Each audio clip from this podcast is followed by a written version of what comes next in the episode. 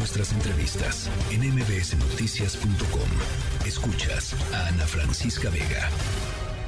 El Comité contra la Desaparición Forzada de la ONU eh, concluyó que el Estado mexicano, que México, incumplió con la obligación de realizar una investigación pronta, exhaustiva e imparcial sobre la desaparición de un adolescente, de Jonathan Mendoza Berrospe, este chico de 17 años que estaba literalmente en su casa en el estado de Veracruz eh, cuando entró un, entraron un grupo de personas vestidas de, policía, se lo llevaron y su familia, enfrente de su mamá y de testigos además, eh, y desde entonces no han sabido nada de él. Esto fue en, el, en diciembre del 2013 eh, y no fue hasta el 2021 que el Estado mexicano eh, empezó a investigar. Por supuesto, hoy todavía no hay resultados de esa investigación. Las omisiones, bueno, se cuentan hasta por orden alfabético, pues, de lo que ha sucedido.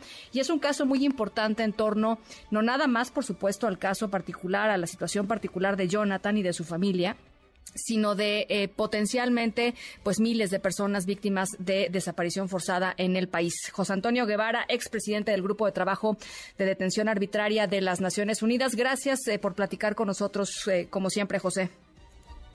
Hola Ana, muy buenas noches. Me da mucho gusto estar contigo y saludarte. Igualmente, igualmente, José. Hablábamos ayer con la mamá de Jonathan. ella entendiblemente nos decía, pues miren, yo no sé qué significa esto. A mí lo único que me importa es que investiguen y que me eh, ayuden a encontrar a mi hijo. Pero tiene muchas implicaciones lo que pasó, ¿no?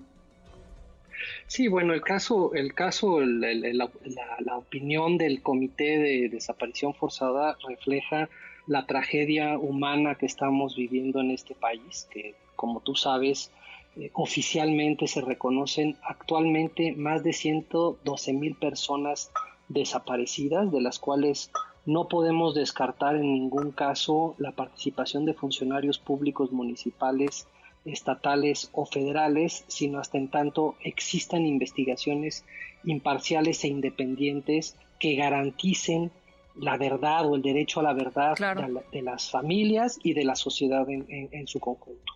Y este caso es significativo porque, como tú mencionaste al inicio de, esta entrevista, refleja el, el descuido institucional la falta de atención que le dan las instituciones estatales y federales a los casos de desaparición forzada. Negligencia por parte de la Policía Estatal, negligencia por parte de la Secretaría de Marina, negligencia por parte de la Procuraduría General de la República, por el Sistema Nacional de Búsqueda y la Comisión Nacional de Búsqueda y por los jueces federales que conocieron del asunto en un amparo indirecto que no cumplen con su responsabilidad constitucional de investigar los casos de desaparición forzada y traer a las personas o tratar de traer a las personas frente a sí una vez que les dan o les hacen del conocimiento un asunto de esta naturaleza. Eh, cuéntanos, José, eh, ¿qué, le, qué le, digamos, qué, qué, piden al Estado mexicano que haga ahora? En el caso particular de Jonathan, eh, ¿qué, es lo que le, qué es lo que le piden? Pues mira, lo, lo, primero que le piden al, bueno, lo, primero que hace la opinión es que reconoce que se trata de una desaparición forzada, es decir, una desaparición de un niño, eh, un, niño de 17 años que fue sustraído de su casa por autoridades estatales eh, y federales y que hay información e indicios suficientes para creer de la participación de estas entidades. En segundo lugar, le piden al Estado mexicano que investigue bueno, que, con, que procese y sancione a los responsables de la, de la desaparición, pero sobre todo que busque y dé con el paradero o que se sepa cuál es el paradero de, Jonathan, eh, que, lo haga de manera diligente, con los procedimientos expeditos, cosa que no, no se ha hecho en todos estos años. Y además le ordena que se garantice el derecho a la verdad de la familia y de la sociedad, de que sepamos cuáles fueron las circunstancias de modo, tiempo, lugar, contexto en el que se dio la desaparición de Jonathan en el estado de Veracruz en el año 2000, 2013. Ahora, dime una cosa, José, ¿por qué eh, el comunicado de, Naciones Unidas, de Naciones Unidas, la Oficina del Alto Comisionado, eh, dice eh, que se constatan violaciones en el primer caso de desaparición forzada en México? ¿Por qué, por qué, por qué este énfasis en, el primer caso? Bueno, tú sabes que, México ratifica la Convención de Naciones, un tratado internacional, la Convención de Naciones Unidas en contra de la desaparición forzada de personas en el año 2010. México fue un, un actor muy importante en la negociación de ese instrumento, pero en 2010 lo ratifica. Y no es sino hasta 2020 que le reconoce al comité que crea ese tratado, que es un órgano integrado por 10 expertos independientes de diferentes países del mundo, que eh, actúan a título individual, le reconoce México en 2020 la competencia a ese comité para tramitar casos individuales. Y este es el primer caso individual ah, que el comité tramita de México.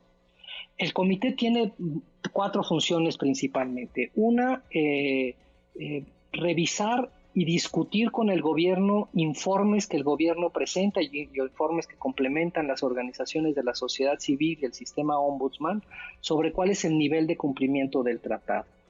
Eso se hizo desde, desde el inicio de la ratificación, si mal no recuerdo, la primera vez que se revisó a México por el comité fue en 2015 y a partir de ahí en 2017 y me parece que en 2019.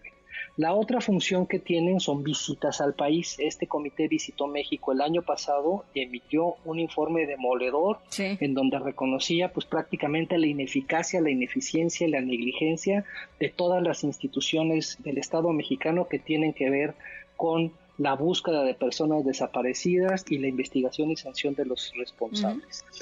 La tercera, la tercera función es que emite acciones urgentes. Esto quiere decir que cualquier persona que tiene conocimiento de que un ser querido, por ejemplo, desapareció, desapareció, le manda una solicitud de acción urgente al comité y el comité le pide al Estado mexicano que inicie la búsqueda y que investigue a los responsables. Y luego la cuarta función es esta de tramitar casos, que, que, que, que en resumidas cuentas es el equivalente a un caso ante la Corte Interamericana de Derechos Humanos, porque es un órgano, al igual que la Corte, que se crea por un tratado, es un órgano que cuenta con eh, equivalente a jueces, expertos independientes, que tramitan el caso a partir de reglas preestablecidas, el Estado tiene la oportunidad de defenderse y hay una parte acusadora que es la víctima o sus representantes legales. Y después de ese procedimiento en el que se presentan pruebas eh, por las partes, el comité delibera de manera independiente y llega a una resolución en donde encuentra si México o cualquier otro país que le reconozca competencia violó o no la Convención de Naciones Unidas y su equivalente la Corte Interamericana. Bueno, pues fundamental. Eh, teníamos eh, pues muchas ganas de entender la amplitud, digamos, de esta de esta decisión tomada en el en el um, en el marco del Comité contra la Desaparición Forzada eh, y, estaremos pendientes de qué pase con el caso de Jonathan y las acciones, las siguientes acciones del, del Estado Mexicano. José, por lo pronto, millones de gracias como siempre. Al contrario, gracias a ti, Ana, y mucha suerte. Un abrazo, muy buen fin de semana, José Antonio Guevara, expresidente del Grupo de Trabajo de Detención Arbitraria de las Naciones Unidas, un experto eh, muy reconocido aquí en nuestro país y, en el mundo, defensor de los derechos humanos. Noticias.